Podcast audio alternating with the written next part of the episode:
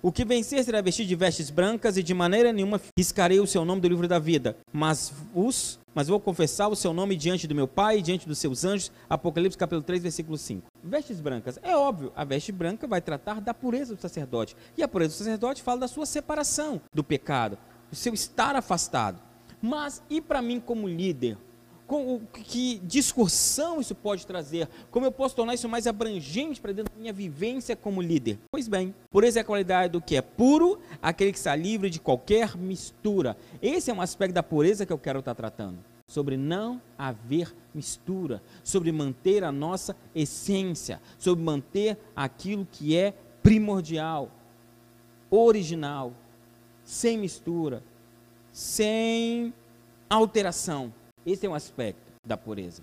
Não apenas, claro e obviamente, nos mantermos afastados, nos mantemos puros, sermos santos, mas também sermos íntegros naquilo que nos foi confiado. Em Gálatas, capítulo 1, versículo 9 e 10, diz o seguinte: Pois já dissemos antes e repetimos: se alguém anunciar um evangelho diferente daquele que vocês aceitaram, que essa pessoa seja anátema, segundo a sua versão. Por acaso eu procuro a aprovação das pessoas? Não. O que eu quero é a aprovação de Deus. Será que agora estou querendo agradar as pessoas? Se estiver, eu não sirvo a Cristo. Palavras do apóstolo Paulo. Então, a essência do evangelho deve ser mantida e ela não é pautada na opinião ou no agradar dos outros. O apóstolo falando o seguinte: olha, o evangelho que eu tenho pregado, que vocês aceitaram, ele tem que ser esse, genuíno, verdadeiro. É essa a essência. Se vierem trazer outra a vocês, não aceite. Porque eu não estou aqui, e aí entra o tema da discussão de hoje. Ele por quê?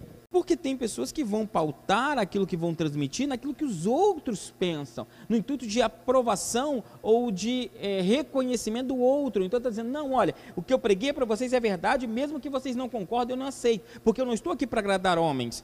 Então não é, o meu intento aqui não é agradar vocês, mas é pregar o verdadeiro evangelho. Então se pregarem outro, tentando agradar vocês, não recebo. Porque eu não estou aqui para agradar homens. Porque se eu estou aqui para agradar homens, eu não sirvo a Cristo. Ele está dizendo exatamente é, é, o que é tão necessário ser revisto nesse nosso tempo. É qual é o alvo do nosso evangelho. Será que nós, como líderes, né, na, na nossa veste de pureza, temos mantido esse evangelho puro e genuíno? Temos mantido a essência do evangelho que temos recebido? Isso que para mim é é claro que fala assim de pureza no sentido de pecado, mas por que não tratar também da pureza no sentido de essência, no sentido do verdadeiro evangelho, no sentido do evangelho que foi recebido e que tão é, com tanta dificuldade chegou até nós, com preço tão alto que foi pago para que ele viesse, e agora, será que ele ainda continua genuíno? Será que ele ainda continua o mesmo? Será que ele ainda é o evangelho que nós herdamos? Ou nós estamos mudando a essência e pervertendo esse evangelho? É uma questão a se discutir. Muitos pastores têm discutido isso. É uma discussão muito abrangente sobre a essência do Evangelho. Porque a modernidade, e eu quero que, que os irmãos entendam esses paralelos, só que é uma confusão muito grande nas mentes das pessoas. Porque a igreja ela tem que se modernizar, ela tem que se atualizar. Concordo. A modernidade não necessariamente quer dizer perverter o Evangelho. É possível tornar a igreja moderna, é possível aderir às novas tecnologias, é possível, sabe? E aí é legal a gente discutir isso aqui, né? Mas será que é possível então, deixa eu colocar dessa maneira, será que é possível nós modernizarmos a igreja, estarmos atuais neste tempo e ainda assim mantemos o evangelho genuíno, puro, a essência daquilo que nos foi passado? O evangelho que nós prontamente recebemos, ele ainda é o evangelho genuíno, a, a essência está sendo mantida? Essa é uma discussão que eu quero fomentar, eu quero trazer, eu quero que as pessoas pensem sobre isso, porque um dos papéis do líder é zelar por esse evangelho, é zelar por essa mensagem que nós tão prontamente recebemos. Talvez você diga assim: ah, mas eu não prego no púlpito, mas não necessariamente zela pelo evangelho só quem prega mas zela pelo Evangelho quem ensina, quem lidera, quem corrige, quem ministra, quem canta, quem adora. Sabe? Esse é um dos aspectos que a gente precisa pensar. Nós, como líderes, temos mantido a nossa essência, temos zelado por ela. O evangelho ao qual foi pagado o preço para chegar a nós, ele ainda é o mesmo evangelho? Ou nós estamos agora, e aí que é o, meu ponto, ou nós estamos agora dispostos a pagar qualquer preço para trazer as pessoas para a igreja? Porque é, é, esse é o ponto. Ah, não, pastor, nossa missão é ganhar almas. Sim, a que preço? A que evangelho? Não, porque nós temos que trazer as pessoas para a igreja. Sim, a que preço e às custas de quê? Será que adianta para mim trazer as pessoas à igreja pelos motivos errados, por exemplo? Será que é tão importante para mim trazer as pessoas para cá que vale a pena trazer por motivos que não sejam da essência do evangelho, por exemplo? Eu não estou dizendo, irmãos, eu não estou fazendo acusações, eu estou trazendo discussão. É necessário que nós líderes pensemos sobre a nossa própria mensagem, sobre a nossa própria postura. Por exemplo, eu, temos meninos aqui que pregam, nós temos que, vez por outras, repensar sobre a mensagem que nós temos trazido. Se realmente ela é cristocêntrica ou ela é antropocêntrica. Mas, vez por outra, é necessário que a gente pense sobre isso. Eu tenho sido um adorador, um ministro de louvor, sabe, o ministro aqui na frente, eu tenho sido um pregador, eu tenho um líder que a minha mensagem ela é cristocêntrica, ela tem Cristo como centro da minha mensagem, ou ela é antropocêntrica, onde eu coloco o homem como centro? Aí não, mas eu nunca coloquei o homem como centro, porque eu nunca preguei o homem. Não, não é pregar o homem, é pregar o que interessa ao homem. Porque é justamente o que o apóstolo Paulo está dizendo, está dizendo, ei, eu não vim agradar vocês, então eu estou pregando a vocês o verdadeiro evangelho. Se alguém vier e pregar outro que agrade você, mas não é o que eu estou dizendo, não é verdade. Mesmo que te agrade. Porque nós temos, irmãos, essa tendência natural de julgar o que é de Deus e o que não é, segundo aquilo que é bom para nós, ou que a gente entende que é. Vou dar um exemplo banal aqui, um exemplo bobo até, me perdoa, mas vamos lá. Você está no culto, e aí um profeta vai lá e vai te entregar um recado. Estende as mãos, eis que falo contigo, pá. Você vai ganhar aquele carro que você tanto deseja. Oh, glória! Que é bom para você não necessariamente quer dizer que Deus prometeu ou que disse o Senhor. E se Deus vir assim, então, queridão, assim diz o Senhor para você, que você me fez aquela pergunta que você está querendo tanto e a resposta é não. Só pode ser o diabo para confundir a minha mente. Não é possível ser Deus. Vou pedir a confirmação. Se Deus mandar mais três profetas dizendo não, é não. Por sim, você só precisa de um. Agora, por não, você quer três. Um negócio que a gente precisa de três confirmação, chamada. Eis que eu te digo, querido, estou te chamando, estou te separando para um ministério excelente de sacrifício, de lágrima, de dor, de renúncia. Fala, pode parar, Deus. Manda mais dois confirmar, que aí depois eu digo sim, Deus. Coisa boa, ninguém pede confirmação para Deus. Eu nunca vi ninguém falar assim: Deus prometeu te dar a casa nova. Senhor, três profetas, um sonho e uma confirmação de uma pessoa que não sabe. Ninguém faz isso. Já fez alguém fazer isso? Cheguei em casa, o chinelo da mulher estava na porta do banheiro e a roupa dela em cima da cama. Eu falei, Senhor. Tudo quieto, tudo apagado. Eu falei, Senhor. Sou teu filho, Deus. Olha lá, Senhor. Cadê? Essa mulher pode ter subido sem mim, não, Jesus. Daqui a pouco ela está lá na varanda. O que, que você está resmungando aí, homem? Amém, Jesus. Obrigado. Se ficamos, ficamos dois. Se ficamos, ficamos dois. Aí quando toca assim, as músicas, você fala, ó, oh, se prepara aí que Jesus. Mas é sério, irmãos. Né? Ninguém quer confirmação de coisa boa, porque nós pautamos o seguinte: é do meu interesse, é de Deus, e não necessariamente, porque é aí que entra o perigo desse novo evangelho, ou né, não é nem evangelho, é dessa nova mensagem antropocêntrica. Por quê? Porque é uma mensagem que tem a característica de dizer às pessoas aquilo que elas querem ouvir. Então, como é agradável o ouvido, as pessoas prontamente recebem. Por exemplo, vou dar um exemplo aqui para estigar essa discussão, porque a minha intenção aqui, irmãos, não é, eu já disse várias vezes, vou dizer isso mais uma vez, minha intenção aqui não é exaurir o assunto. Eu entendo que estudo bíblico, ele é para trazer à tona essas coisas. A minha intenção aqui, nesse pouco tempo que a gente tem, é trazer os assuntos à tona, trazer para cima e fazer vocês pensarem sobre isso. Porque aí vocês começam a questionar, começam a se perguntar, começam a ler, e aí vocês começam a aprender, vocês começam a crescer. Enquanto eu não trouxer dúvidas, não vai ter respostas. Eu quero que você entenda o seguinte: Deus, guarda essa frase aí, tá bom? E se postar, coloca lá, Pastor Rian. Brincadeira. É, Deus não responde perguntas que você não fez. Óbvio que não. Sim. Porque nós só temos resposta das perguntas que nós fazemos a Deus. Enquanto você não pergunta, você não tem resposta. Então o que, que eu tenho que fazer aqui? Dar a você dúvidas. Trazer a você pensamentos. Para quê? Para que você busque respostas. Porque aí você começa a ter respostas de Deus e relacionamento com Ele. Então eu preciso trazer à tona isso. Então, por exemplo, um evangelho, uma mensagem que está sendo vinda agora, que eu não sei, eu preciso que você pense sobre isso, se realmente isso é a essência do evangelho. É um evangelho, por exemplo, triunfalista. O que é um evangelho triunfalista? Que evangelho é esse, meu querido? É um evangelho que tudo vai dar certo. É um evangelho que o cara vai fazer o apelo, fala assim, irmão, quantos aqui estão passando dificuldade? Ô irmão, qual a pergunta dessa na igreja, não? Quantos aqui eh, estão usando, estão dificuldade financeira? Ô irmão, agora você pergunta assim, quem é que respira? Poxa vida. Quer ver? Oh, nós temos aqui um grupinho aqui. Quer ver? Quantos aqui estão com dificuldade financeira ou querem um milagre na sua vida financeira? Levanta a mão aí. Levantou, perdeu. Você que está em casa, você não viu, mas todo mundo aqui, fora o pastor que está rico, todo mundo aqui levantou a mão. Sinônimo de família é problema mesmo, que não tem problema com parente. Você tem, um, você tem um parente, um, irmão, até primo de segundo grau é parente, um parente nas drogas, ô irmão, pelo amor de Deus. Mas tem, hoje é vício.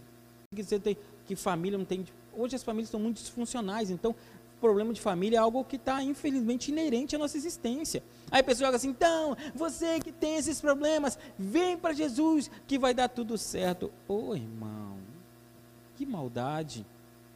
Faz isso. Não prega esse tipo de coisa, não. Porque a pessoa está no desespero, está na angústia, está desesperada, está doida, por, sabe? O navio está afundando, ela quer uma tábua para boiar. A pessoa se agarra nessa mensagem e vem para Jesus, mas ela vem pelo motivo errado. Porque ela vem porque prometeram para ela que tudo ia dar certo. Aí se a pessoa aceita um evangelho desse que tudo vai dar certo, e daqui a pouco ela descobre que eu e você já descobrimos, ela deixa o evangelho, querido. É sério. A pessoa vem, não, vou, vou denunciar essa igreja no PROCON. Por quê? Porque prometeram que ia dar tudo certo. E não está dando nada certo. Estou passando uma prova. Claro que do Evangelho é assim. Querido, o Evangelho é toma a tua cruz e segue-me. Nega-se a si mesmo. O Evangelho é de renúncia, é de provações. Tem coisas boas sim, tem benefícios, tem resultados, tem milagres, tem cura. Sim, Deus prospera, Deus honra, mas ver por outra tem um deserto, tem uma luta, tem uma batalha, tem tem, faz parte, é inerente. Agora, se eu prego um evangelho triunfalista e digo para você que tudo vai dar certo, no mínimo eu estou sendo leviano. Só que é uma mensagem que está sendo pregada. Por quê? Porque atrai as pessoas. Aí vem 10 pessoas na frente. Por quê? Porque estão precisando dessa resposta. Mas daquelas 10 que vieram na frente, doido por um milagre que vai dar tudo certo, quantas delas realmente ficam? Pergunto, e o ponto dessa discussão é justamente essa. A que ponto as pessoas estão dispostas a chegar hoje na intenção de atrair as pessoas a Cristo? Talvez até atrair de uma maneira errada, com um evangelho que não é o evangelho de Cristo? Pastor, mas nós vamos falar só das coisas ruins do evangelho. Não, não precisa falar das coisas ruins, não. Fala só do evangelho. Tem a essência. A veste branca mantém a sua essência. Mantém aquilo que é primordial, não altera, não muda, não simplifica, não não floreia, não acrescenta, não, sabe, não não põe aquilo que não é, sabe? Não promete o que não foi prometido. Mantenha a essência. A veste branca é isso. É nós, como sacerdotes, como líderes, mantemos a essência daquilo que nós recebemos. Puro e simples. Esse é o Evangelho. Se esse Evangelho não for capaz de atrair a pessoa, ela não quer o Evangelho. O Evangelho de salvação não é suficiente, ela não quer Jesus. Se você oferece outra coisa, ela quer aquela outra coisa, mas não quer o Jesus. Ela quer a coisa que Jesus faz. É, esse é o meu ponto de discussão.